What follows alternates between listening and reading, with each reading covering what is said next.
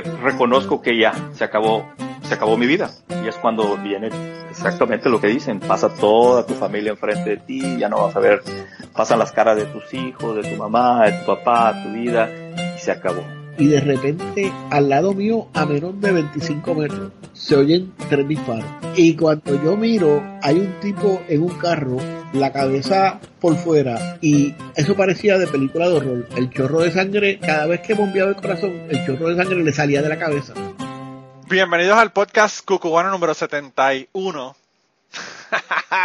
no, 195. Estoy diciendo el podcast 71 porque la invitada que tengo la tuve en el podcast 71 y no ha vuelto hasta hoy.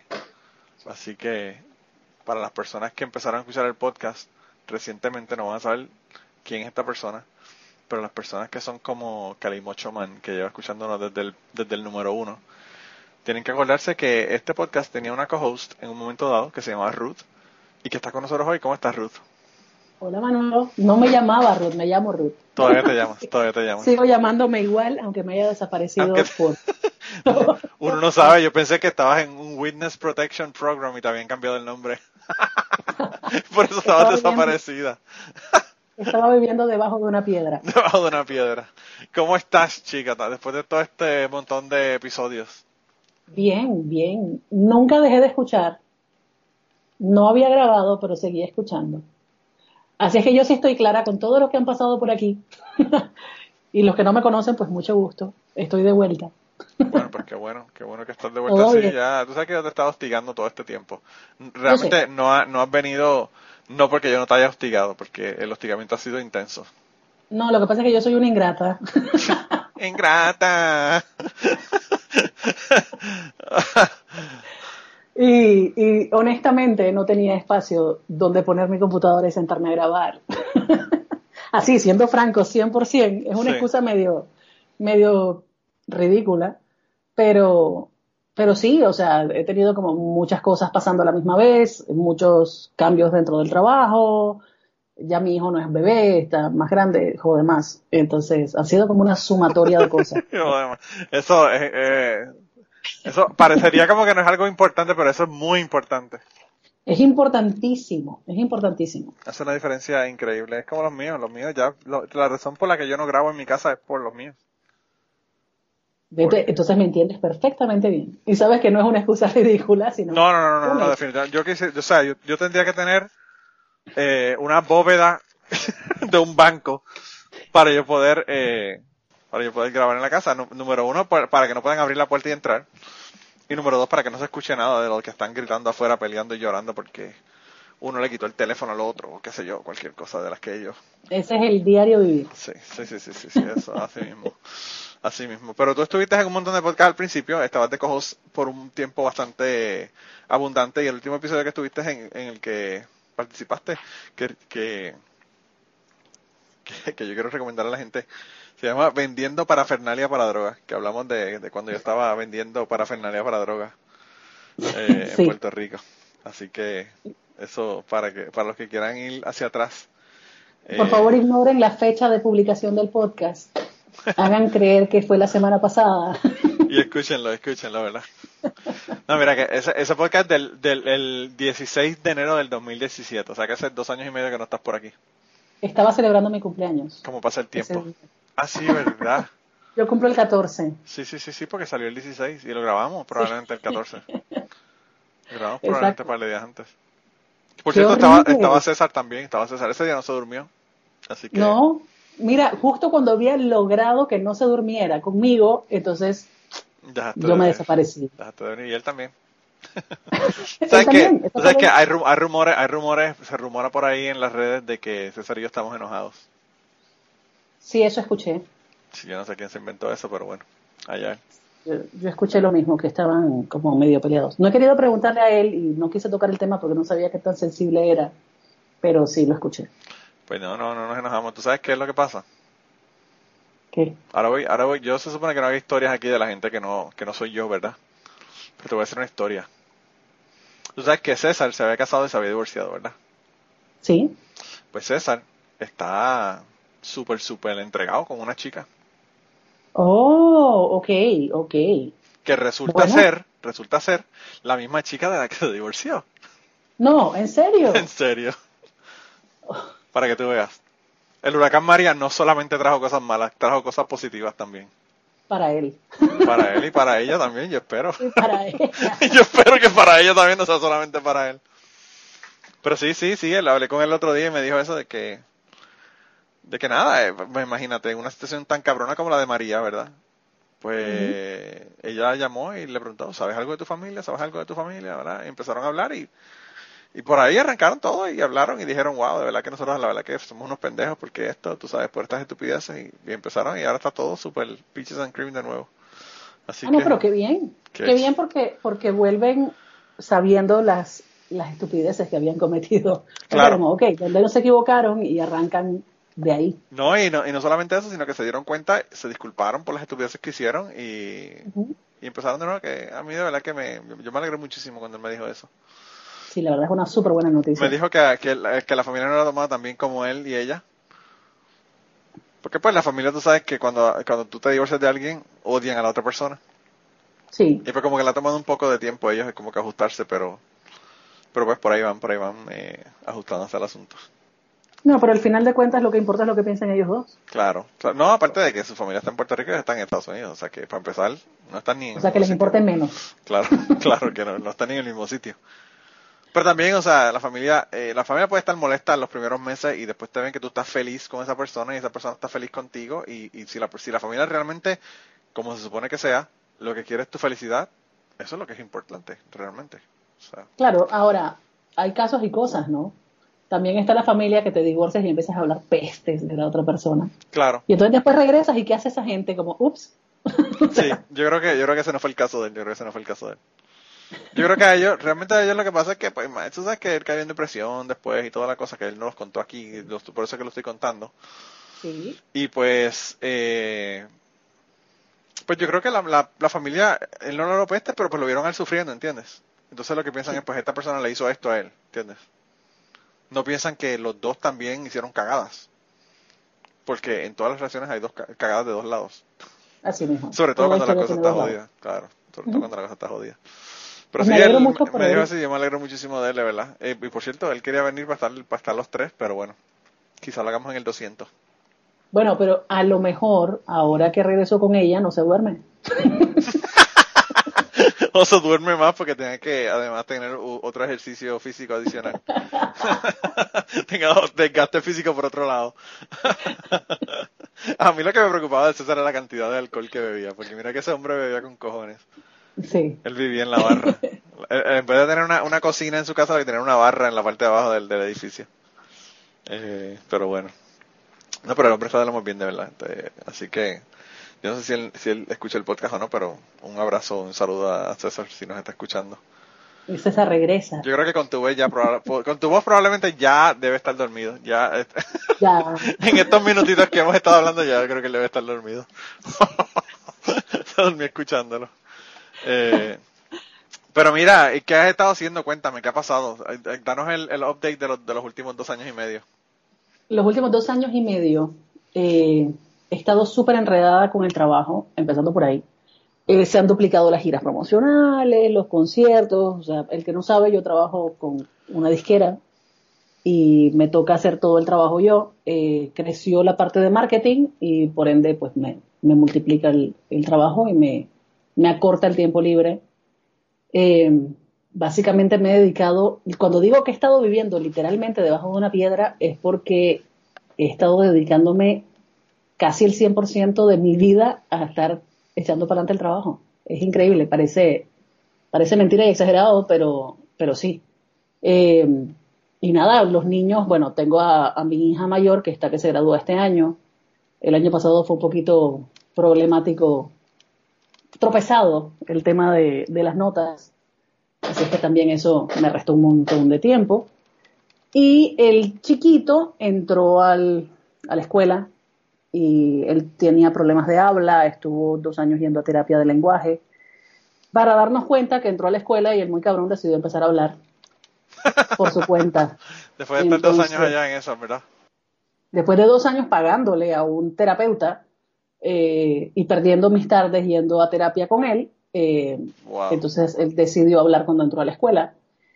Y, básicamente ha sido un proceso que, ha sido un poco complicado, eh, la salida de Sara de la escuela, el ingreso de Damián a la escuela. Em, hemos tenido que darle muchísimo seguimiento al chiquito, a su tema de habla. El terapeuta nos dijo que tiene ciertos rasgos de autismo y su pediatra dice que tiene como una inteligencia que va de normal a brillante y un carácter que es muy testarudo y manipulador. Entonces, pues nada, es como una bomba. y tener que lidiar con las maestras y explicarles y, y estar en constante seguimiento eh, ha sido un poco complicado en ese sentido. Pero, pero bien, eh, a medida que ha pasado el tiempo, esos rasgos que decían que tenía se han ido trabajando y han ido desapareciendo. O sea que realmente yo pienso que simplemente eran como, como destellos de... Así es que en eso he estado, básicamente he estado siendo mamá y, y la encargada de marketing de Sony. Y, una, mamá, una mamá súper ocupada, o sea, eh, Porque además tiene los viajes, tiene, ¿sabes? tiene un montón de cosas. Sí, he estado viajando, eh, he estado yendo y viniendo y, y bueno, cuando hay giras promocionales yo tengo que desaparecer también, entonces me paso tres, cuatro días con los artistas que estén acá. Claro. Y es complicado, es, es, todo el mundo quiere mi trabajo, pero realmente no se lo recomiendo a mucha gente. hay que tener mucha paciencia. Y, y mucho tiempo. Realmente yo, y bueno, y aparte, yo te lo he dicho desde siempre, real, con artistas está cabrón. Y no, y no a veces con artistas, con los promotores, con los manejadores, con ¿sabes? todo el resto del, del, grupo de trabajo de ellos. Sí, porque, porque de eso se trata. O sea, no, a veces ni siquiera mi trabajo tiene que ver con hablar directamente con el artista. Claro. O sea, se trata de, de poner a andar la carrera del artista, de que se conozca el artista, desarrollar al artista. Y lo último que uno hace es es ver al artista. Entonces, sí, es, eh, ha sido difícil, eh, complicado y enredado. Además de que, o sea, tú tienes que bregar con contratos y cuáles son los requisitos del contrato y que todo esté como debe ser, y, ¿sabes? Está cabrón, debe estar cabrón. Eh, fíjate que no tanto, cuando son conciertos no, esa parte me toca es cuando son giras promocionales, las exigencias, que si las habitaciones, que si tienen showcase a la hora de montar el showcase pero no tanto con shows grandes, ya los shows grandes son directamente management productores.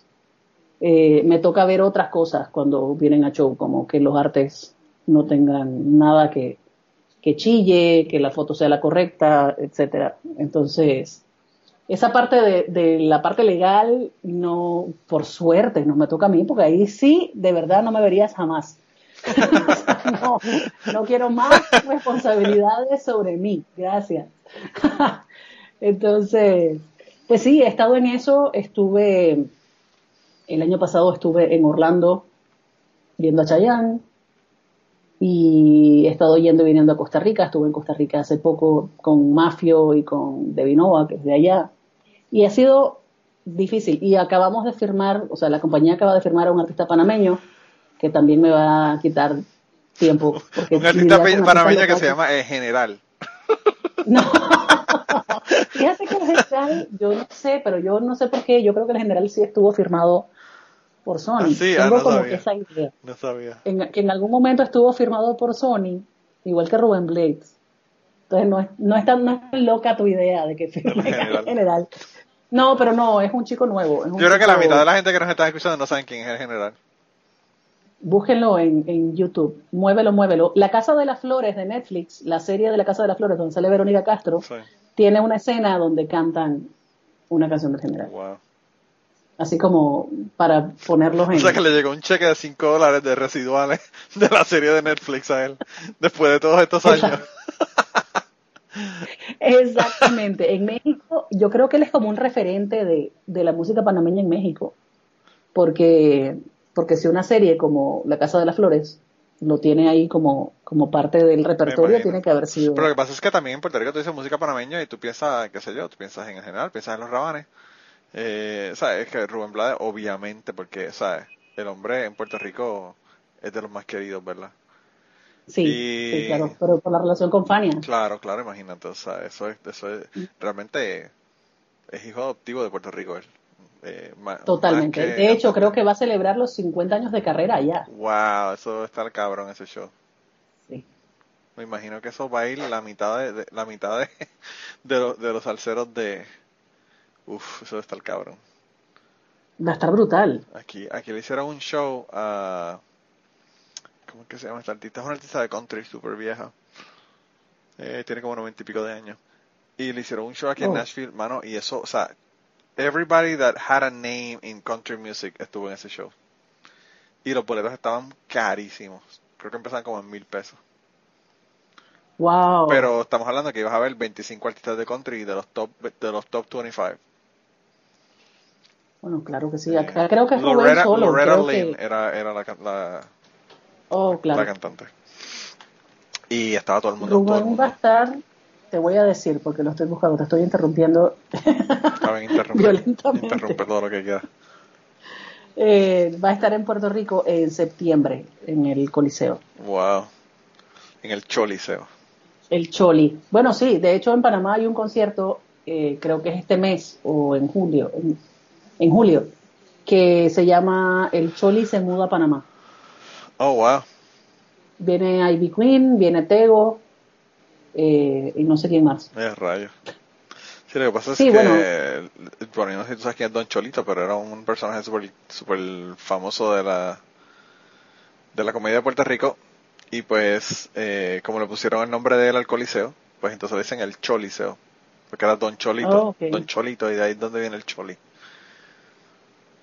Mira, cultura general, eso no lo sabía. Sí, sí, sí, él, él, bueno, él era tan famoso que una, eh, bueno, él, él tuvo un beat de que estaba boxeando con, con Mohamed Ali, él era amigo personal de, de Cantinflas, él iba por la- allá y iba a la casa de Cantinflas en México y toda la cosa, o sea que el tipo era súper famoso. Y tiene un programa Wow. todos los días a las 12 del mediodía y tiene un programa de radio, entonces, pues es como que, todo- imagínate, eres una persona por 50 años eh, al mediodía todos los días, está cabrón, o sea, es como que todo el mundo creció con ese don. Es parte de la cultura. Claro, claro, y, entonces pues, eh, pues él, le pusieron el nombre al Coliseo y pues entonces como es el Coliseo con el nombre de él, pues Don Cholito, pues es el Choliseo. De ahí es que, de ahí es que sale el asunto. Qué curioso. Que por cierto no he ido, yo no he visto ningún concierto ahí, pero eh, es súper grande, o sea, tú lo ves de afuera es súper grande y, y me imagino que tienen que hacer unos conciertos pero brutales allí. Yo, Claro, creo que sí. no sé cuál es la capacidad, pero yo sí sé que es como el super referente, o sea, el que se presenta ahí en Puerto Rico es como, Sí, porque en Puerto la- Rico había, la- estaba el, el Irán Bithorn, que era un parque de pelota, pero que es, a la- a la- es abierto. Entonces, pues tuvieron el problema que tuvo Metallica, que, que le llovió y se cagaron en su madre y no pudieron hacer el concierto. wow, Entonces, eh, qué mal trip. no, no, no, la mierda no fue esa. En el concierto de, en el concierto de Metallica hubo un riot porque lo cancelaron. O sea, el concierto de Metallica no le devolvieron el depósito.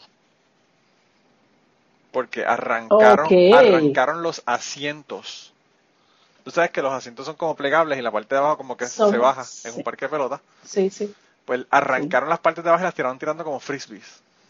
son butacas. Uf, wow. Y los equipos de bocina, eh, que eran torres de bocina que tenían a los lados del, del stage, en el, en, en el mismo plato de, de- de- de donde estaba el, el parque de pelota, eh, las tumbaron, o sea, cayeron en, en- en el lodo de toda esa mierda de lluvia de todo el día. Eh, No, o sea, el- el- definitivamente el productor del show perdió. perdió. No, y, y no solamente eso, sino que habían, habían personas, bueno, yo no sé, eso yo no lo vi, pero me dijeron que había una persona disparando tiros al aire en el, en el medio de la arena, ¿Qué? a ese nivel. No, a ese nivel. Wow, no puedo creer. Wow. Qué horrible. Sí. Bueno, yo, yo la referencia que tengo, como te digo, o sea, es como el, el venue más importante. Sí, el Choliseo se convirtió ahora en el mismo, es el, es el más grande. Tiene 18.500, capacidad para 18.500 personas. Y el récord de attendance lo tiene Metallica, by the way, hablando de ellos. 17.286 personas en el 2000. Y se ajusta, o sea, al ser, al ser tipo, tipo arena, se ajusta. Sí, el tamaño lo, La- claro, la tú lo ajustas, a, tú lo ajustas a, a lo que vayas a usar. Puedes cerrar los, los de arriba, hacerlo más pequeño, más grande. lo que fuera. Y el segundo, el segundo fue Bruno Mars, se fue el segundo en récord de attendance. 16.691. Y, y Chente va a estar ahí un día y, va, va, a romper el récord a Metallica. ¿Ya vendió? No sé, no estoy... Yo no sé, pero ese cabrón, ese cabrón, el último tour, él hizo como, como 20, como 20 shows en Estados Unidos y como 15 o 20 en Puerto Rico. Si hubiese hecho un show en el, en el Coliseo, lo hubiese llenado ya. Por eso te estoy diciendo, yo pensaba que me estabas hablando en serio. Yo decía, de verdad, o sea, ya dije sold out. no, no, no. No me imaginaba la marca. No lo, dudo, no lo dudo. En algún momento, bueno, ahí el que, el que estuvo en el Choliseo fue eh, Luis Raúl, fue el que, el que estuvo en el Choliseo antes de morir. Eh, pero sí, sí, eh, es súper grande. Es súper grande. Bueno, mi hijo ve, atención, atención, en el, en el Choliseo constantemente. Oye, ¿verdad que sí? Es, creo que es su video favorito. ¿El de, el de allí en el Choliseo? el concierto de Atención, Atención. Y quiere ir, o sea, está loco porque él quiere ir al Choliseo y él quiere ir a Puerto Rico y él quiere ir a, no sé cómo se llama el, el lugar donde está como el parque de Atención, Atención. Coño, eh, Ruth, pero eh, me avisa y, yo le doy el tour, yo le doy el Grand Tour. ¿Tú nunca has ido a Puerto Rico o has ido? Jamás, no, nunca he ido. Sí, que estás cabrona, de verdad que no puedo creerlo. No puedo ni creer. Nadie me puede creer.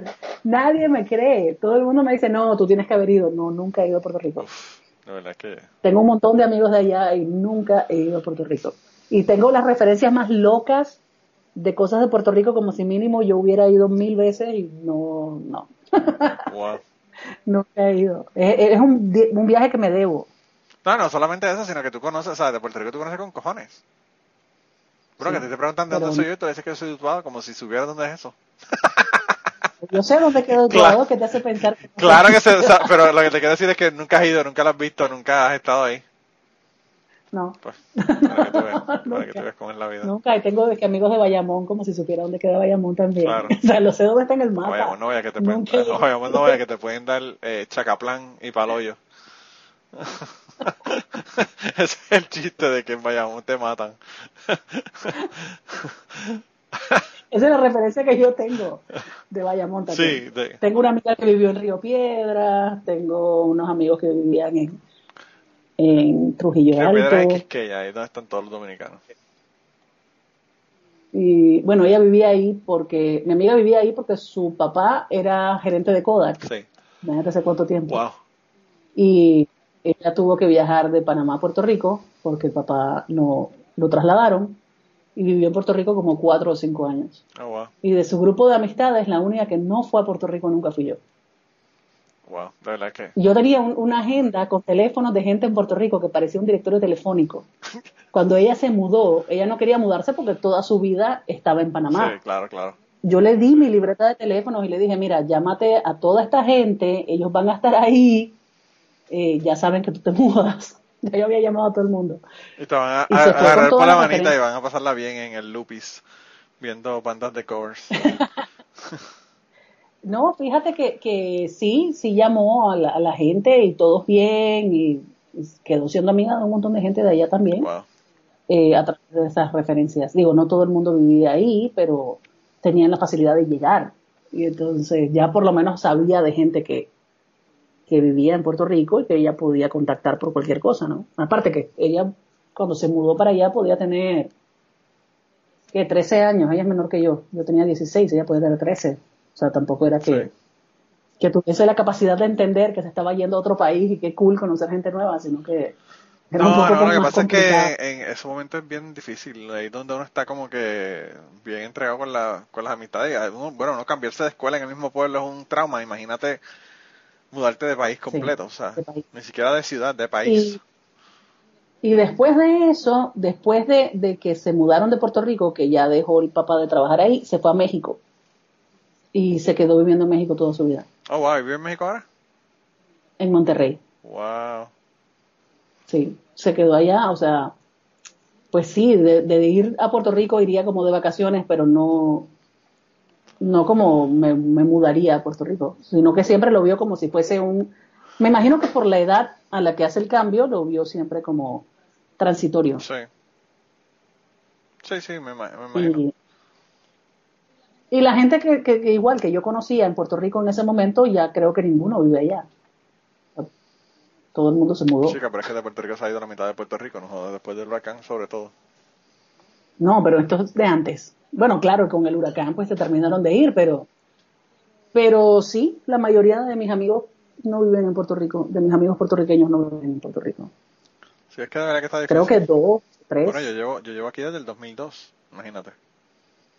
Toda una vida. Toda y siempre me dicen lo mismo. Mm, mm, mm, yo no sé cuándo es que se presenta Pedro Capó allá, pero le dije que iba a ir. Coño, no, pero cuando, cuando vayas, te estás cabrón, cuando vayas tienes que decirme para yo ir para allá. Para que mis niños conozcan a tu niño y, y la pasen cabrón en la playa, imagínate. Sí, sí, totalmente. Está loco por ir, de verdad. El chiquito está. Yo creo que, que la grande nunca, nunca ha sentido como interés en ir a Puerto Rico, pero este niño encontró atención, atención en YouTube.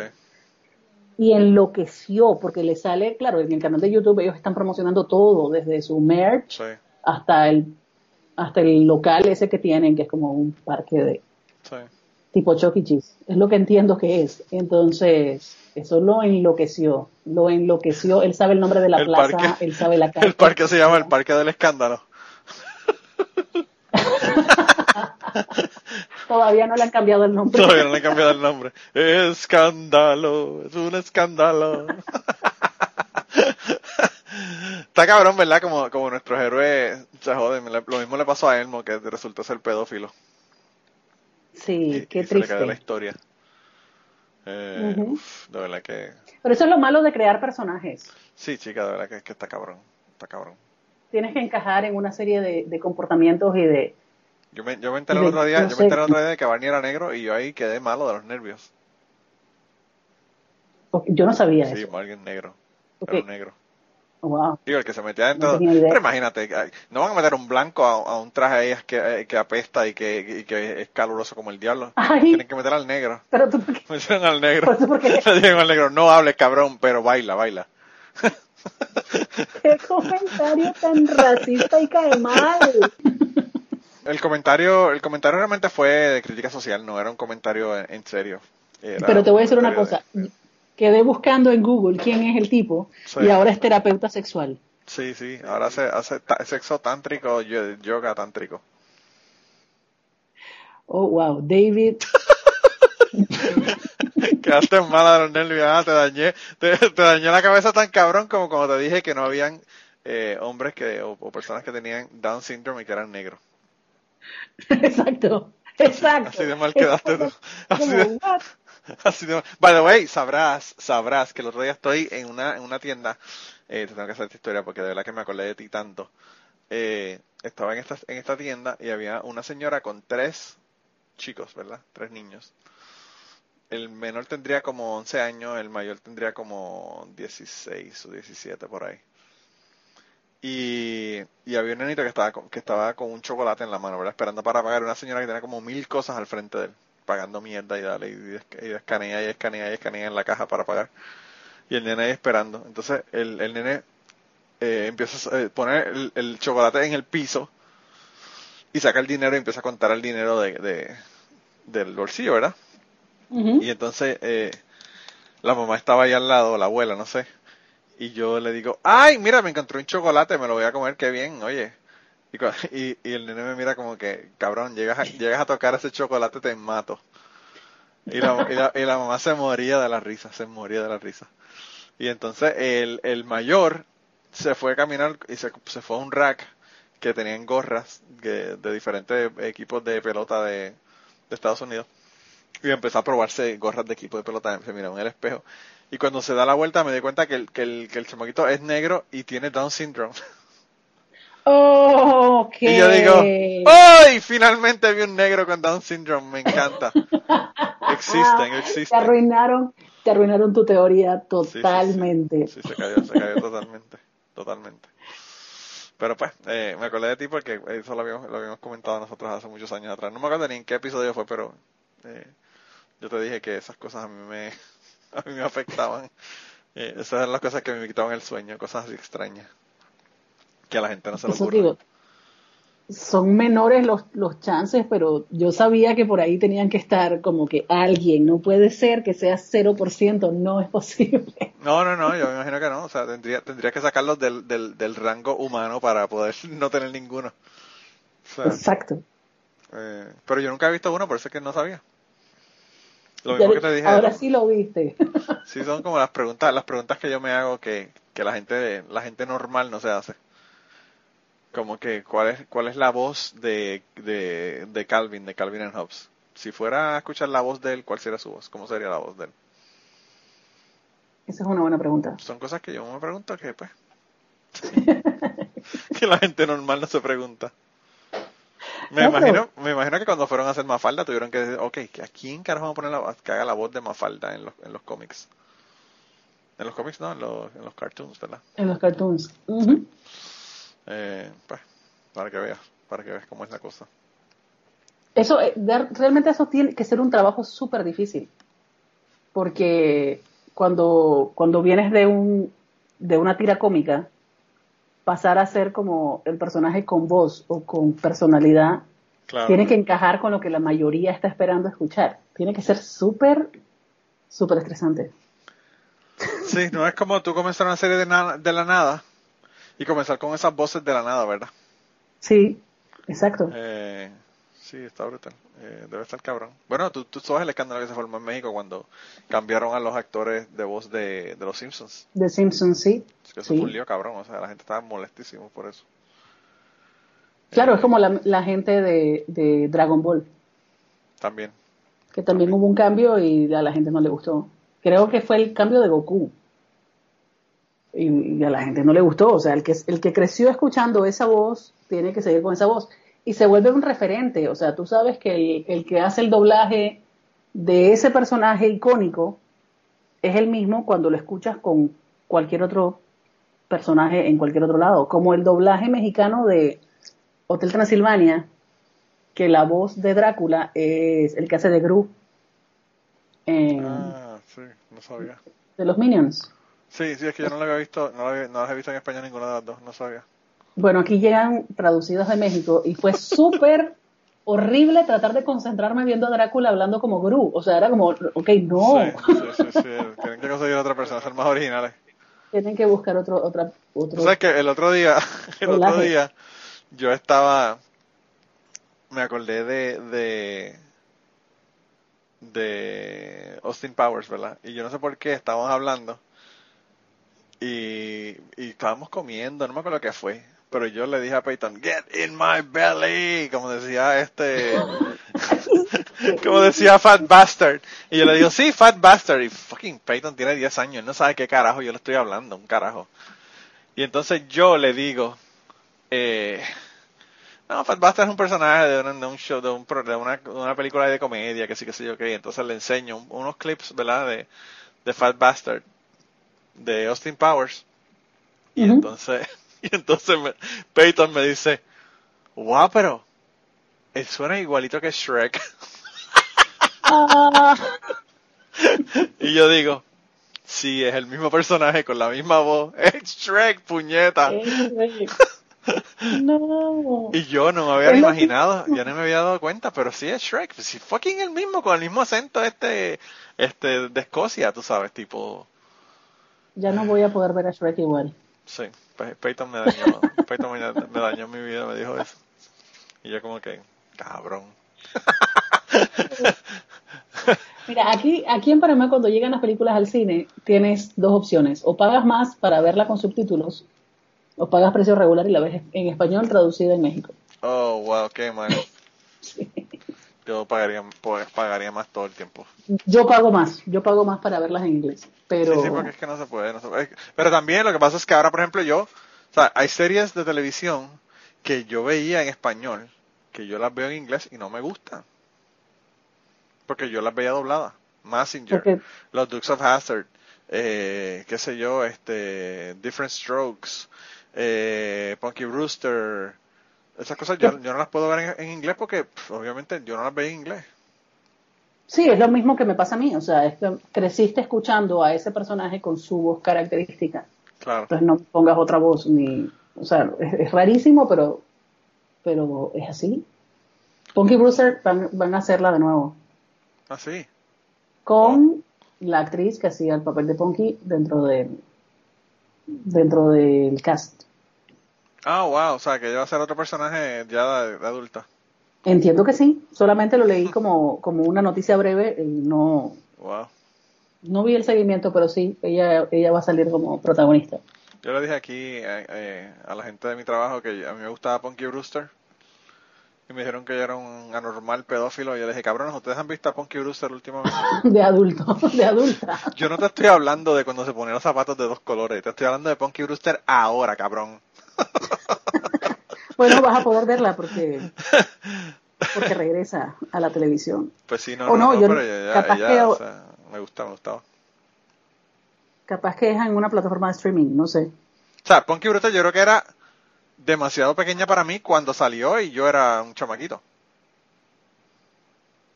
Nunca supe cuántos años tenía el personaje. Yo tampoco, pero me imagino que tendría como 10 años. Sí puede ser, como Y cuando nueve, llegó a. Puerto Rico yo tendría como 16 o algo así. O sea que, obviamente. ¿Por qué se demoró tanto en llegar a Puerto Rico? Yo tenía como 11 cuando la daban acá en Panamá. No sé. No sé, quizá la daban, quizá la daban, yo no sé. Yo a, mí, a mí me parece como que ella era menor de lo que yo era cuando, cuando la estaban dando. Sí, sí, a mí me parece que sí era más, sí, igual menor que yo, pero, pero no, no creo que haya sido tanta la diferencia de edad entre lo que yo tenía cuando lo daban y Quizá lo que pasa es que tú, bueno, yo no sé, pero cuando tú estás en la escuela, a ti no te gustan niñas o niños que sean dos años menores que tú. claro, es. Para, para ti eso es un big deal. Y realmente es un big deal, porque un niño de 10 años y un niño de 2 años, los intereses son completamente diferentes. Bueno, aquí, aquí revisando, la serie cumple este año 30 años. O Wow. sea que ella puede tener, ¿qué? ¿40 años? Sí, no sé, no sé qué, no sé qué edad tenga ella. Eh, O sea, el personaje te- debería tener 40, 40 y algo. ¿30 y muchos o 40 y pocos? claro, eh, ponle- o sea, está cabrón, o sea, la, la niña, te voy a decir, Punky Brewster, mira, mira que soy, soy tan anormal que le pongo Punky Brewster y eso le da un Moon Fry. le pongo Punky Brewster y me sale el, el, el show. Soleil Moon Fry nació en 76, es dos años menos que yo. No era tanta la diferencia de edad. Tiene 42. Entonces, está cabrón que me digan pedófilo cuando me gusta una mujer de 42 años, puñeta. O sea, not- Ashley es más joven que ella. Y estoy casado con ella, no me jodas. O sea, cabrones. De verdad que. Era mayor que yo y yo pensaba que era menor. Es mayor que. Y yo, yo ella haciendo papel de niña chiquita y uno creyéndose el cuento. Claro. Sí, esa es la otra. Tú a veces ves una chamaca que es de 19 años haciendo un papel, de 17 o whatever. Que generalmente las cogen mayores porque, pues, cuando son mayores de edad, pues tú puedes hacer... Tienes otros requisitos para filmar y toda la cosa.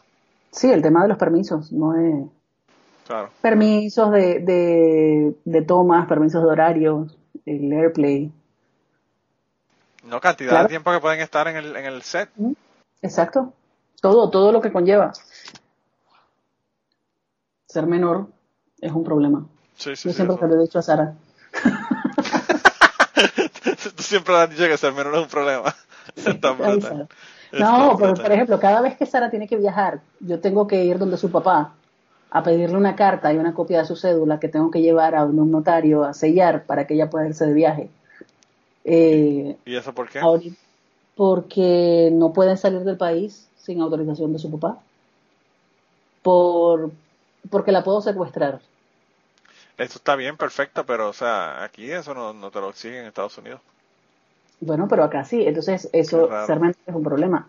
Ahora eh, está por, en- por ingresar a la universidad el próximo año, entonces entra a la universidad con 17 años. Entonces yo tengo que hacer un papeleo de ingreso Sí. donde yo soy responsable de ella para luego en mayo ir otra vez a que ella llene los mismos papeles que yo llené, por- ya como mayor de edad. Entonces Claro, claro. es como un problema.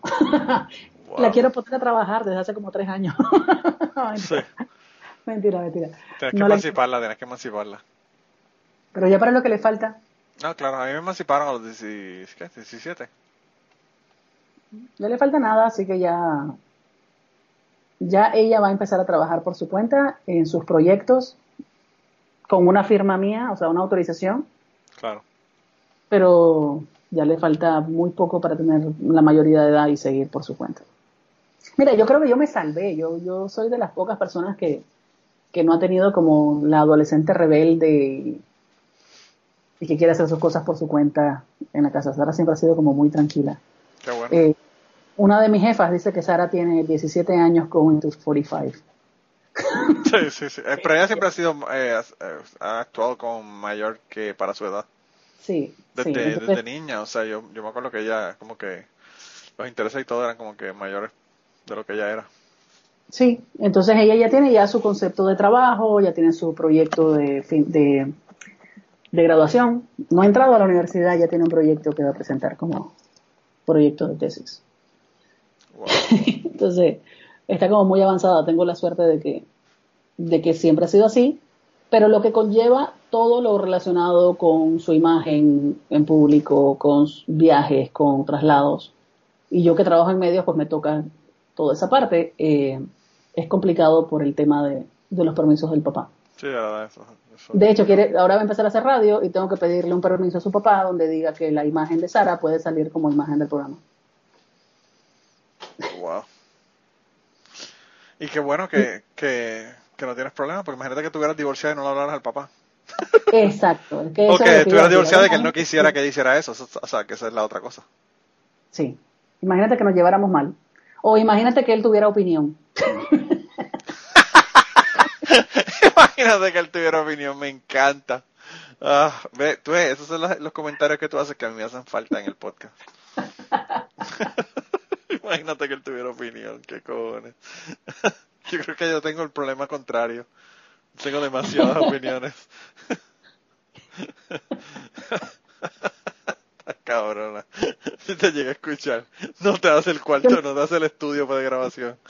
No, pero es que el papá de Sara no es el que va a hacer el estudio. Yo sé, yo sé, pero, pero te, te diría aquí no. Tienes que hacerlo en otra casa, en otro lado.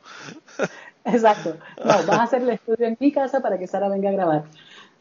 Eh, No, Sí, imagínate, está brutal. eso no está va a pasar. brutal. Está brutal. Estás cabrona.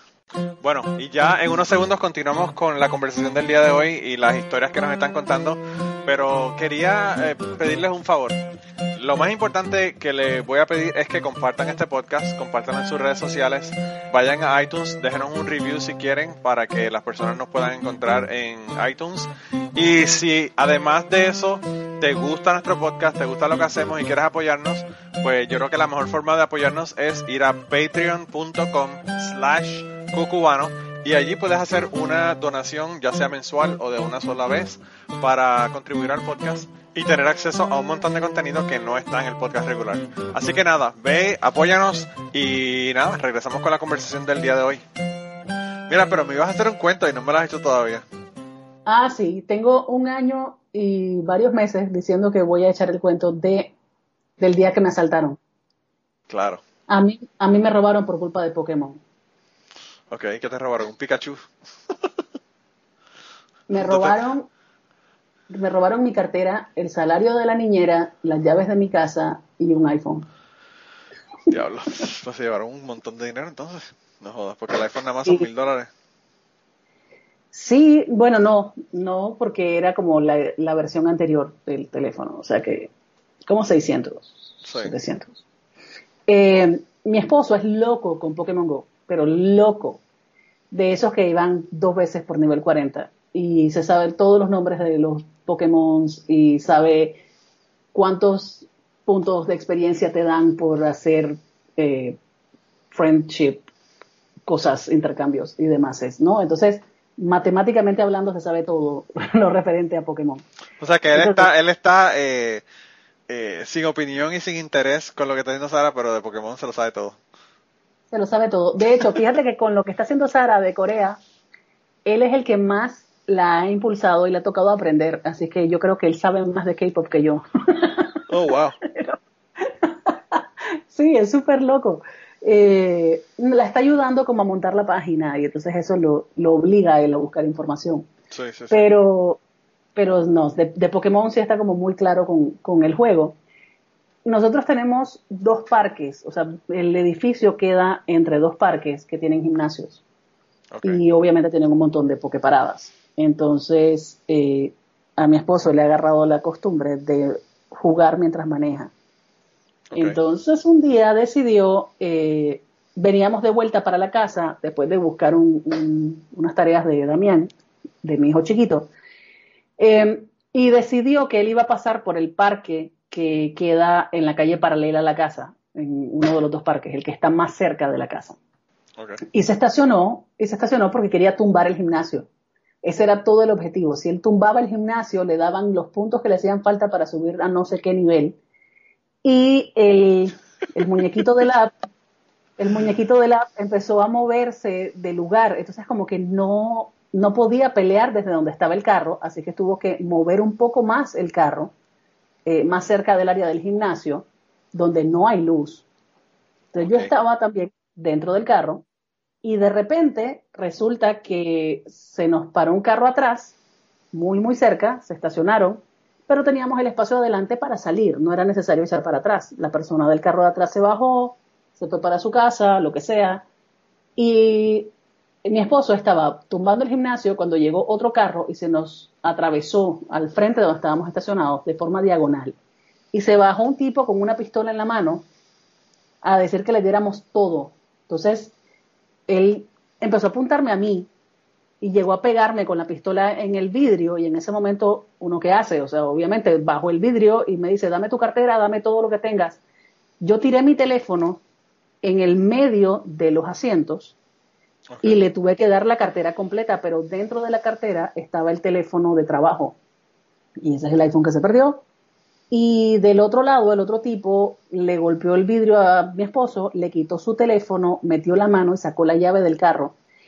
En ese momento me están apuntando a mí en la cabeza y lo primero que yo pensé fue, no puede ser que a mí me van a matar por un puto Pokémon. O sea, olvídate de que te pasa tu familia por enfrente, olvídate de que tú ves tu vida. No, en ese momento mi mente quedó en blanco y lo único que yo podía pensar era, me mataron por un Pokémon. Los tipos se, montaron en el carro, se fueron y uno de los vecinos del parque que había visto lo que estaba pasando ya había llamado a la policía. La policía llegó a los dos minutos, pero nosotros no podíamos mover el carro, no teníamos la llave porque se la habían llevado. El único teléfono, por suerte yo tiré mi teléfono en el medio de los asientos o sea que yo sí podía hacer llamadas, eh, pero cuando me preguntan la descripción del carro, el carro no tenía ni el modelo, o sea, sabes que tienen la cuestión metálica con el modelo del carro, se lo habían quitado y tampoco tenía placa. Entonces, a la hora de, dar las declaraciones, eh, me dicen, bueno, ¿quién es el dueño del carro? El dueño del carro es mi esposo.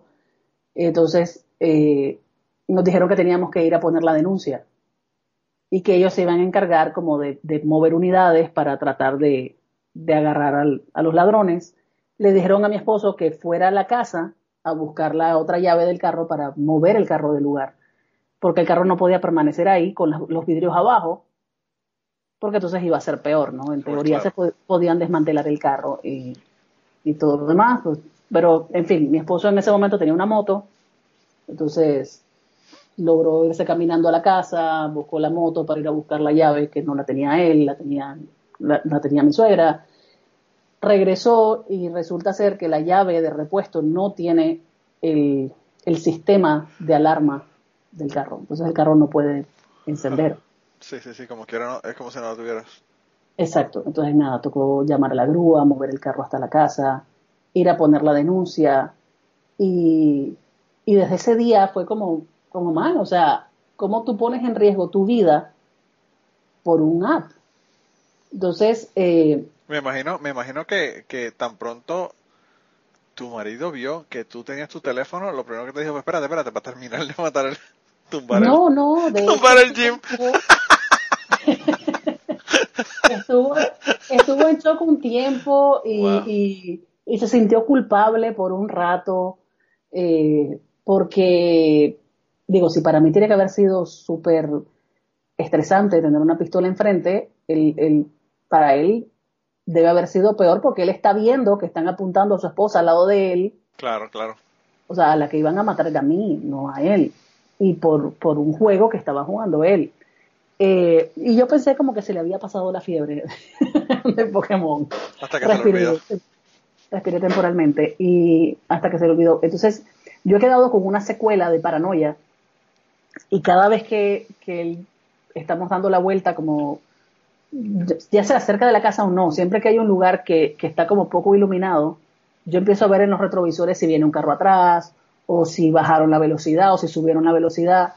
Y, y no ha vuelto a pasar nada, pero, pero es horrible vivir así pensando como que, caramba, o sea, estás perdiendo el tiempo en una parada y mira que el carro atrás está muy pegado.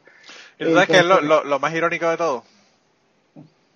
Lo primero que te dice el app del Pokémon cuando tú lo abres es keep a mind of your surroundings. Está pendiente de qué es lo que está ocurriendo alrededor tuyo. Por eso mismo, me imagino. Sí, bueno, aparte del montón de gente que se había chocado y se había caído. Porque, claro, claro, pero si tú, estás, si tú estás en un parque caminando, pues tienes que estar pendiente de qué carajo es lo que está pasando alrededor tuyo, porque imagínate. Claro, claro, entonces, pero es, es, horrible. Entonces, bueno, me asaltaron por culpa de Pokémon y el primer día del año mi esposo venía, venía cazando Pokémones y hubo un taxi que venía delante de nosotros que frenó en seco y le chocó la punta del carro a mi carro por culpa de Pokémon. Sí. Entonces soy una víctima de Pokémon Go. Wow.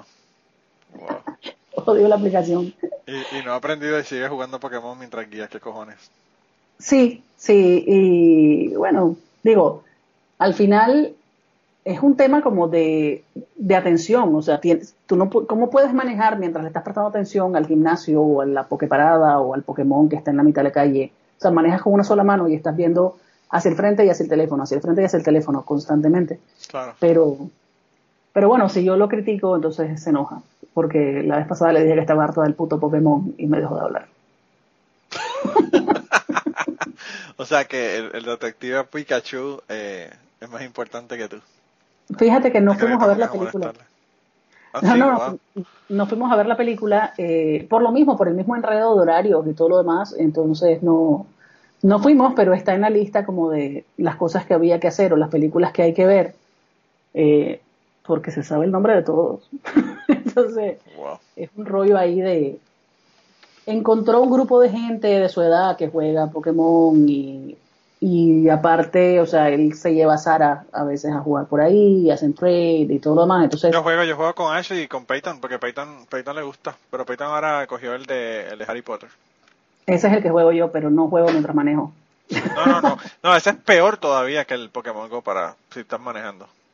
Claro, porque tienes que hacer la forma del hechizo que tienes que tirar y todo lo demás. Entonces, es mucho más difícil, mucho más complicado. yo no juego mientras manejo eh, y, y aparte, o sea, tienen las mismas ubicaciones que el, que el Pokémon, porque o sea, los las torres y los gimnasios están en el mismo lugar. Sí, porque es que hace la misma compañía.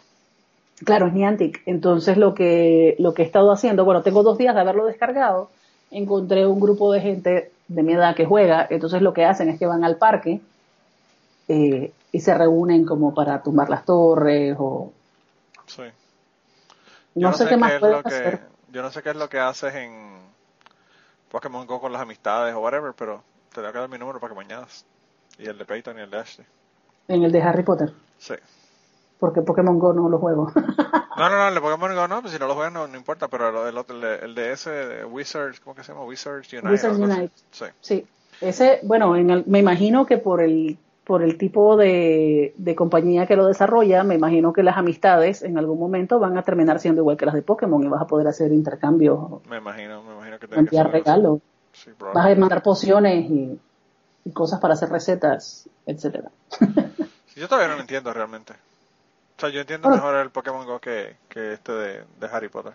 A mí me pasa al revés. Y, y bueno, mi esposo fue conmigo al parque hace, hace dos días que estaban jugando al, al de Harry Potter y les dijo como, bueno, pero lo que pasa es que hablan su idioma.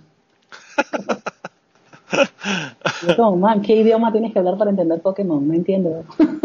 No sé, de verdad que no entiendo, o sea... De verdad que ¿Qué no me quieres idea. decir? Odio el puto Pokémon. Pero imagínate, cualquiera está cabrón después que le pasa una cosa como esa. ¿Te imaginas que te hubiesen matado ahí? Eso está cabrón, o sea. Él no se hubiese perdido nada de eso en su vida si te hubiese pasado algo. Estoy totalmente segura que nunca se hubiese... Y, y, ojo, eh, nosotros acabábamos de dejar a Damián en la casa. Wow, por lo menos. Sí, o sea, por, por cuestiones de la vida, veníamos de, de, conseguir unas cosas de él, de la escuela, lo dejamos con su nana en la casa y fue como a los 10 minutos. Oh, o sea, no fue un asalto que duró mucho tiempo y no teníamos tampoco tanto tiempo estacionados ahí. Simplemente coincidió que el carro de atrás estacionó muy, muy pegado. Entonces no dio chance de que pudiéramos echar para atrás. Y de hecho, si hubiéramos echado para atrás, yo creo que hubiera sido peor porque así nos balean, ¿no? Claro. No, no, no, si tú ves, claro, tú tienes una pistola en la cara, o sea, tú no tienes que hacer nada más que lo que te están diciendo que hagas. Exacto, eso fue lo que hice. Olvídate del teléfono, olvídate la cartera, olvídate del dinero, olvídate todo, o sea, la vida vale más que nada. Sí, y bueno, la policía me pidieron el email del teléfono y, que diera toda la, información. Pasaron un mes y medio, pasó un mes y medio y no nos dieron ninguna respuesta. Llamaron a mi esposo, le dijeron que iban a cerrar el caso. Él dijo que no, que él no estaba de acuerdo, que él no iba a firmar nada porque no le habían resuelto nada.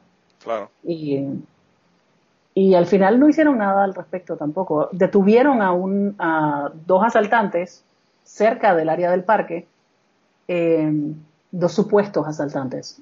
Resultó ser que uno de ellos era youtuber y lo que tenía en el carro no eran armas, sino juguetes. No coincidía ni con la descripción física del ladrón, no coincidía la descripción del carro. Eh, simplemente lo detuvieron porque, porque sí, le revisaron el carro y se toparon con armas de juguete. Y el segundo era un, sí habían asaltado cerca del parque, pero era carterista, era caminando. Sí, sí, sí. O sea, que tampoco coincidía del todo. Entonces, la policía no hizo absolutamente nada. Yo perdí un iPhone eh, y la quincena de la niñera. Wow. Así que imagínate.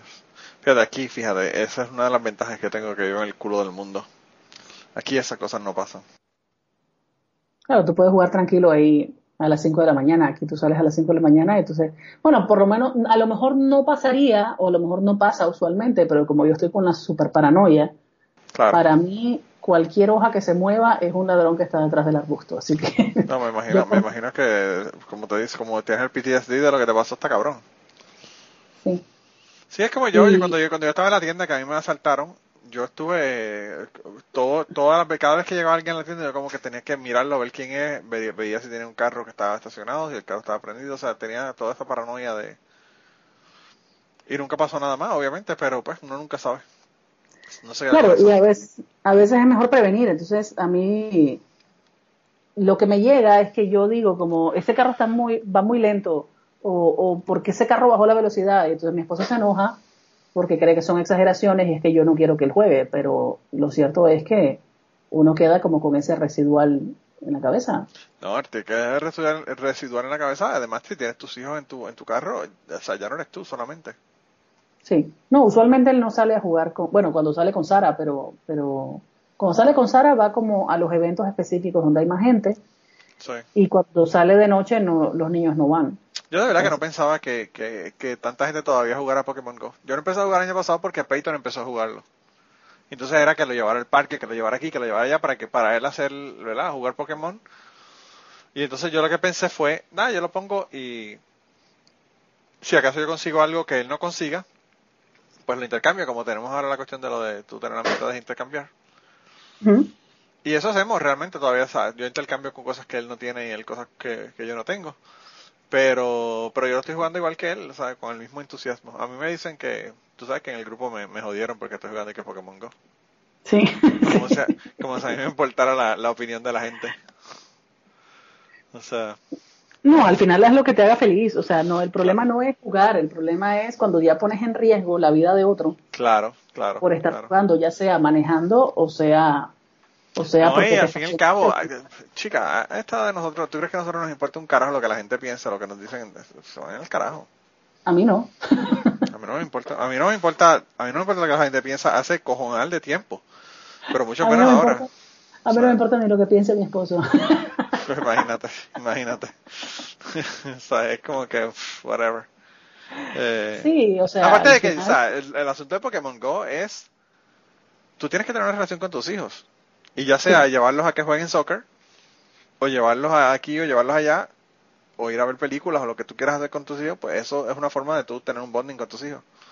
Y yo y mi hijo no juega deporte, no le interesan los deportes, pues mira, ¿qué, ¿qué, hay que hacer? Nos vamos al parque, caminamos, jugamos Pokémon Go y ya. Exacto. O sea, al final tú, tú has encontrado una forma de, de tener una actividad que puedas hacer en familia. Claro. Y al final no te metes con nadie. En mi caso, como te digo, o sea, Damián, mi hijo chico, tiene, la, tiene una cuenta pero a él lo que le gusta es ver el muñequito y tirar la pelota y no pasa de ahí, o sea, no, tiene idea de puntajes ni de... No, la otra cosa, en, el caso mío todavía mucho más porque yo conozco mucha gente de, de donde yo vivo que yo realmente no tengo ninguna relación con nadie de donde yo vivo. O sea, yo de tener amistades así, gente que son de aquí, realmente yo no tengo ninguna. Y pues con esta gente me relaciono, este, interacciono con ellos, los veo, los saludo, si, si voy a algún lugar que, o sea, un festival, alguna cosa que haya que ellos vayan, yo voy, los veo, los saludo, tú sabes que, que uno conoce gente también. Sí, sí, te abre las puertas a tener relación con gente que, que de otra forma no la tendrías. Eh, y de hecho, eso es parte de lo que yo aplaudo de, de todo el rollo este, es porque mi esposo ha encontrado un grupo de amistades que son de su edad, que juegan, se reúnen y van a todo. Claro. Pero, yo siempre voy a decir que yo voy Pokémon. No, pero, pero coño, de verdad que a ti no se te puede culpar el odio. el odio del Pokémon a ti como que está totalmente justificado. Mira, después de que me reventó la parte de adelante del carro. Está cabrón. De verdad que está brutal. No, es que, es que el, independientemente de la, de la razón o la situación en la que sea, el que un cabrón le ponga una pistola a uno en la cara y uno pensar, mi vida está en las manos de este cabrón. Sí. Eso nada más ya es como que, what the fuck. Es horrible, es horrible porque, porque ahí es donde uno se da cuenta que todo se puede ir como en un segundo. Oh, si el tipo decide apretar el gatillo, te fuiste en un segundo, no te dio chance de hacer absolutamente nada. Si el tipo lo aprieta por error, ni siquiera quiere matarte. Sí, exacto. Que él le ha puesto mal y te jodiste. Ahora, a raíz de ese asalto me di cuenta que en la casa de al lado del parque viven dos personas que cada vez que me ven me preguntan cómo estoy. o sea. O sea que también te has debido a conocer gente el, el asalto. Sí, porque los que llamaron a la policía fueron los de la esquina. Ellos se dieron cuenta porque acababan de llegar a su casa. Claro. Y, y, en el edificio de al lado de donde estaba estacionado el carro, eh, uno de los vecinos bajó a darme agua porque habían visto todo desde el balcón. Y también habían llamado a la policía. Entonces, eh, los conocí fue a raíz del robo. No sé cómo se llaman, nunca les he preguntado, pero sé que son los vecinos y que estaban ahí en ese momento y siempre me preguntan cómo estoy. Claro, claro, claro. Sabes que yo el, el eh, domingo pasado estaba, me llamó Peyton histérico desde su teléfono y yo, ¿qué carajo habrá pasado? Eh, una casa que queda como, como seis casas más abajo de mi casa, en una esquina. eh, mi esposa salió a donde a comprarle comida, me, iban en un fast food, no sé cuál, pero en, el pueblo, ¿verdad? Que te estoy hablando de, qué sé yo, dos kilómetros, tres kilómetros de distancia de, mi casa, donde están los fast foods y eso. Salieron de la casa, pasaron por allí, no había, no había nada, se fueron. Cuando llegaron al, al pueblo, qué sé yo, dos kilómetros más abajo, ven que va un, un policía con la sirena puesta, pero súper rápido, y ella dice, wow, parece que hubo un accidente de donde nosotros venimos, qué cosa más rara. Pero pues nada, no pensó en nada. Fueron, compraron la comida que, fue por el, por el autoservicio, ¿verdad? No fue, no, entraron al restaurante. Regresaron a la casa, tres kilómetros, y cuando llegaron a la casa no pudieron pasar por la calle porque había una casa que, estaba, que se estaba quemando. Wow. A nivel de que la casa, de, en el tiempo que ellos fueron de mi casa al fast food, compraron la comida y regresaron, la casa ya, lo único que le quedaba era un cuarto nada más sin quemarse. Y los bomberos. totalmente. Sí, los bomberos sacaron, tenían, había un, carro que estaba en el garaje, eh, empujaron el carro, sacaron el carro hacia afuera y lo apagaron, obviamente, porque iba a explotar, imagínate, con el tanque de gasolina. y, y se. Quizá lo ponga, quizá lo ponga en, en Twitter para que la gente lo vea. Eh, y nada, eh, la casa se quemó completa, solamente quedó como un cuarto sin quemarse. Y la casa tenía un patio al frente de la casa que tendría como, diría yo que 25 pies más o menos, qué sé yo, ponle 10, 10 metros de, de, de ancho, ¿verdad? Y ahí, frente a ese patio, estaba la, la calle y la otra casa tenía como, qué sé yo, diría que yo como 5 o 6 metros de, de patio al frente. Y el siding, que es la, el, el material este que ponen en las casas aquí en Estados Unidos, que es como plástico, Ajá. que es lo que nosotros hacemos con PVC, ¿verdad? Que, que es lo que se fabrica donde yo trabajo. Eh, esa casa al otro lado de la calle se le derritió toda esa pared de plástico. Wow. Y entonces yo no podía ni creerlo, porque yo digo, wow, está cabrón. O sea, la distancia tendría que haber sido por lo menos el ancho de, el largo de una cancha de baloncesto. De una casa a la otra. De la pared de una casa a la pared de la otra. Y a esa distancia, el calor fue tan brutal que derritió el plástico del siding de la casa de- del lado. Y ahí es que yo entendí, yo digo, coño, con razón, los fuegos se pasan de una casa a la otra así, sin, sin ningún problema. Sí. Eh, pero a esa distancia, yo jamás me hubiese imaginado que a esa distancia hubiese No, yo pasado eso. O sea, me lo dices y me parece impresionante. Te voy a enviar el video que me envió Peyton, porque de verdad que yo no, podía ni creerlo. El, el, el, el que ¿verdad? Se, se derritiera y que esa casa se quemara. O sea, estamos hablando que en 10 minutos la casa estaba quemada completa. Y no había nadie adentro. Eh, a la pareja estaban allí, el señor, aparentemente el esposo estaba reparando un carro en, en el garaje. Y no sé si eso fue lo que causó el fuego, ¿no? Pero, pero pues el, el esposo estaba reparando el automóvil y la esposa estaba también, se salieron afuera. Aparentemente ellos se iban de viaje el otro día. O sea que No. eh, me imagino que eso tú, tú te podrás imaginar. O sea, tú, tú sabes lo que tú tener tus maletas hechas y que se te queme la casa el día antes de tu irte de viaje. de Que fuego consuma todo. Wow.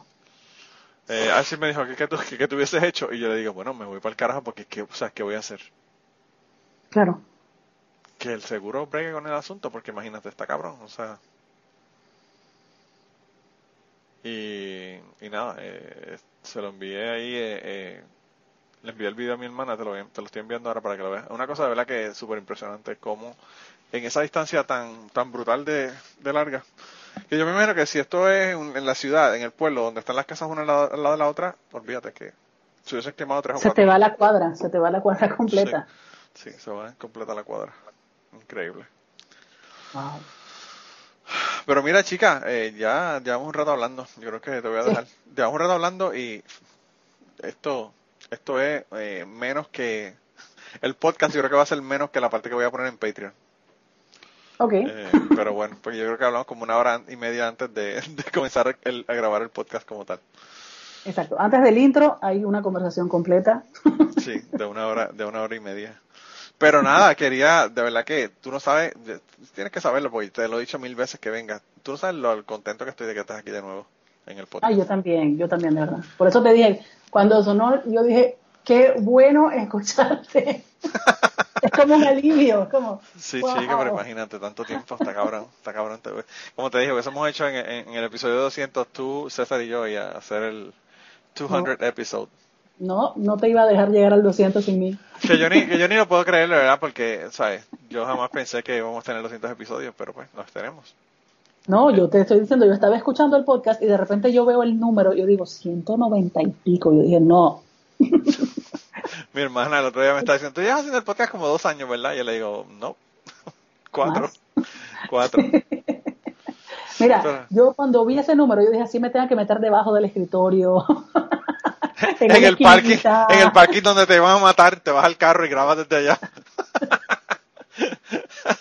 al lado del, del gym de Pokémon Go. Al lado del gym del Pokémon, que es una fuente con leones. Sí, así mismo, así mismo. Pero fíjate, a raíz del, del asalto, le, bueno, no fue por mí, sino porque había varias, debe haber habido varias personas que, que hayan asaltado ahí, le pusieron luces y seguridad. Y hacen rondas constantemente de policías. Ahora está más seguro que el año pasado. Me imagino, porque probablemente ustedes no son los únicos que le ha pasado. No, no, y de hecho pienso que por el, por el horario del, del- y la forma en que fue el robo, eh, yo creo que esa gente ya venía chequeando el, las rondas de los policías, porque en el, en el barrio sí había rondas policiales, o sea, siempre ha habido, eh, pero fue justamente en el cambio de turno. O sea, ellos ah, me da la impresión de que tenían calculado que si nosotros llamábamos a la policía, en ese momento la policía llegó a los dos minutos, pero era la ronda que estaba saliendo. Sí, sí, sí, sí. sí. Entonces pienso que era algo más planificado que una simple... Pero también te lo digo porque la gente generalmente eh, que roban tienen esos mismos patrones de robar en las mismas áreas, tú sabes. Sí. Porque, bueno, yo he hecho la historia, yo aquí varias veces de unos compañeros que, unos amigos míos que alquilaron un apartamento y, le robaban un carro a alguien diferente todos los días en la, en la misma estacionado frente al edificio donde ellos vivían. Que ellos se quedaron velando una noche y le dieron un, hasta con bate al tipo. Wow. llamaron a la policía y le dieron le dieron hasta batazos en el piso y patadas. Cuando, llegó, cuando, llegó, el policía le preguntó qué le había pasado y dice no que él corrió y se cayó y el policía, ah. el policía se echó a reír. Como que, ok, le voy a creer el cuento. Sí, claro. Pero se llevó el tipo. No, tiene que ser, tiene que ser así. Además, en esa, en esa misma vía siempre se estacionan, siempre hay carros estacionados en el borde de la calle, entonces probablemente tenían rato de estar chequeando ahí. Fue como un mal momento en un mal lugar. Claro, claro, claro. Pero bueno, aquí estamos para contar lo que es lo importante. Bueno, sí, ¿verdad? Eh, qué bueno. Ya tengo algo para la intro porque no me han costado cosas así como que impresionantes para la intro últimamente. Así que... ¿Qué vas a poner? Que me, que me iban a matar por un Pokémon. You made, you made the intro. Nada, creo que así le voy a poner el título. Le voy a poner eh, por poco me matan por el Pokémon Go o algo así. El Pokémon Go por poco me mata. O me cuesta la vida. Algo así, no sé, me inventaré algo. Me inventaré algo. Eh, se me matan por culpa de Pikachu. Sí. Pikachu, Pikachu el asesino. el detective, a veces es detective, a veces es asesino. Está cabrón, de verdad que está brutal. No, me, lo peor que me río porque imaginé a Pikachu con la pistola como... Sí. Ay, qué cojones, está brutal. De verdad que está cabrón. No, pues yo, yo sabía que te habían robado, pero no sabía que había sido tan cabrón de que te habían puesto una, una pistola en la cabeza. Sí, sí. fue, feo. Fue feo y, la verdad es que no se lo deseo a nadie. O sea, es una sensación de, impotencia tan grande, tan... Lo que da es como, es una sensación de rabia, como, puta madre, o sea, ¿quién te dio derecho a, a venir a, apuntarme o a que mi vida valga lo que cuesta un, teléfono? O sea... Sí, está cabrón. Una bala, que una bala te, te puede quitar la vida así. Sí. Sí, está cabrón, es como te digo, que es pensar que uno tiene la, la, una, una escoria como esa tiene la vida de uno en las manos de ellos. Exacto. Es horrible.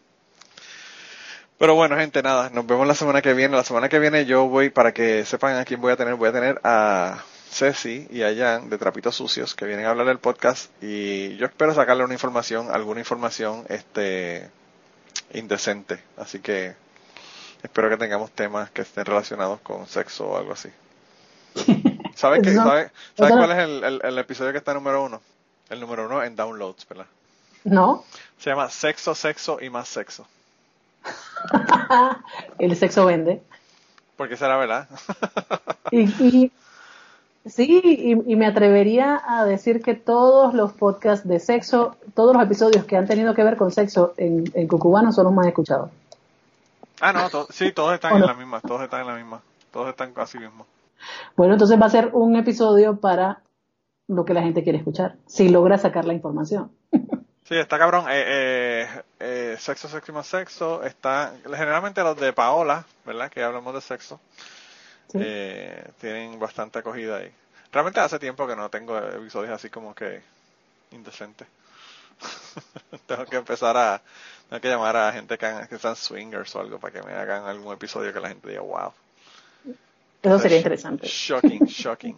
Tengo que llamar al, al, al, muchacho que hacía swinging. Sí. Invitarlo de nuevo a ver que me, que me dé el update. Que me dé el update cuatro, cuatro, cuatro años más tarde que, que ha pasado. Sí, todavía Eran él y su esposa, ¿no? Si todavía estarán juntos. Sí, sí, sí, sí. Bueno, él dice que él, él me dijo que eso había salvado su matrimonio, así que me imagino que sí, que todavía siguen juntos. Hay que averiguar. Sí, hay que, Invítalos al programa de aniversario. Voy a tener que empezar, voy a tener, vale, verdad, hacer un programa de aniversario con un montón de invitados de todos los que, los que han estado aquí. Bueno, si yo resucité, cualquiera resucita. Cualquiera puede resucitar, ¿verdad? Sí. Lo que pasa es que hay invitados, yo no quiero tirar a nadie al medio, pero hay invitados que no, que no quieren hablarme ya, ya no me hablan. Así que ah. con eso no se puede. Ah. No, pobrecito, no me quieren. Me tienen bloqueado en Twitter. Oh, voy a llorar. hablando, hablando eh, y cerrando el círculo de, de, lo mucho que me importan las cosas, pues eso es una de las pocas, de las que me importan poco. Pero bueno. Eh, pero nada, de verdad, como te dije, me, me alegra muchísimo que hayas estado aquí el día de hoy. Tengo que añadir algo. Nosotros nunca hemos dicho que somos buenas gentes. No, no, ¿verdad? No. A mí también me alegró mucho. Y yo siempre, yo siempre he dicho que mi ego está bien jodido y, o sea, todas mis, mis, faltas ya ustedes las conocen, yo las, digo abiertamente, yo no tengo problema con eso. Exactamente. Eh, así que eso, eso es parte de, de ser ser humano, ¿verdad? Así es. Déjame ver cuando, ver cuando tengo traigo a César, te voy a decir para que vengan los dos. Está bien, yo me apunto. Ya yo dije que ya, ya aparecí.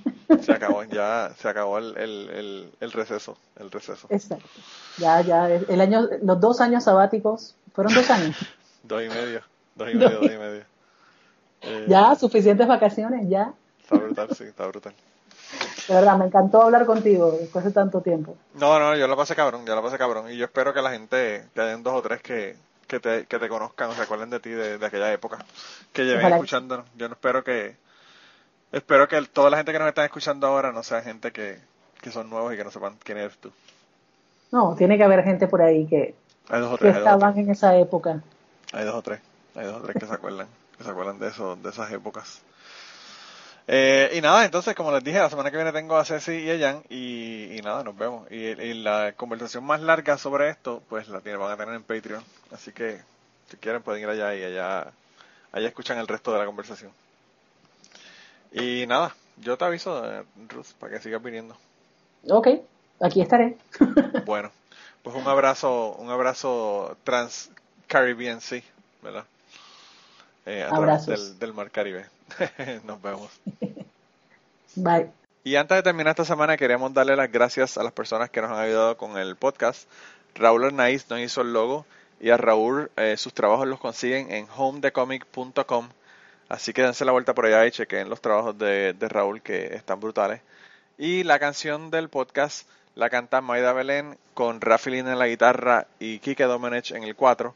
Y eh, queremos dar las gracias también a ellos por haber permitido que nosotros usáramos la canción para el podcast. Si te gusta el podcast y quieres apoyarnos en el podcast, puedes ir a la página de Patreon de nosotros, que es patreon.com slash cucubano, y ahí puedes hacer aportaciones para el podcast y además de las personas que aporten eh, ahí para el podcast, le vamos a tener material adicional que no va a estar incluido en el podcast dentro de la página de Patreon. Así que dense la vuelta por allá y chequenlo. Gracias por habernos apoyado, gracias por recomendar el podcast, gracias por contarles a su abuela, a su tía, a su mamá y a sus amistades. Gracias por darnos follow en Twitter, porque tenemos muchas personas que nos escriben todas las semanas y queremos darle las gracias a ustedes también, porque sin ustedes realmente, pues para qué vamos a grabar el podcast. Y nada, con eso los dejamos, se cuidan un montón y nos vemos prontito.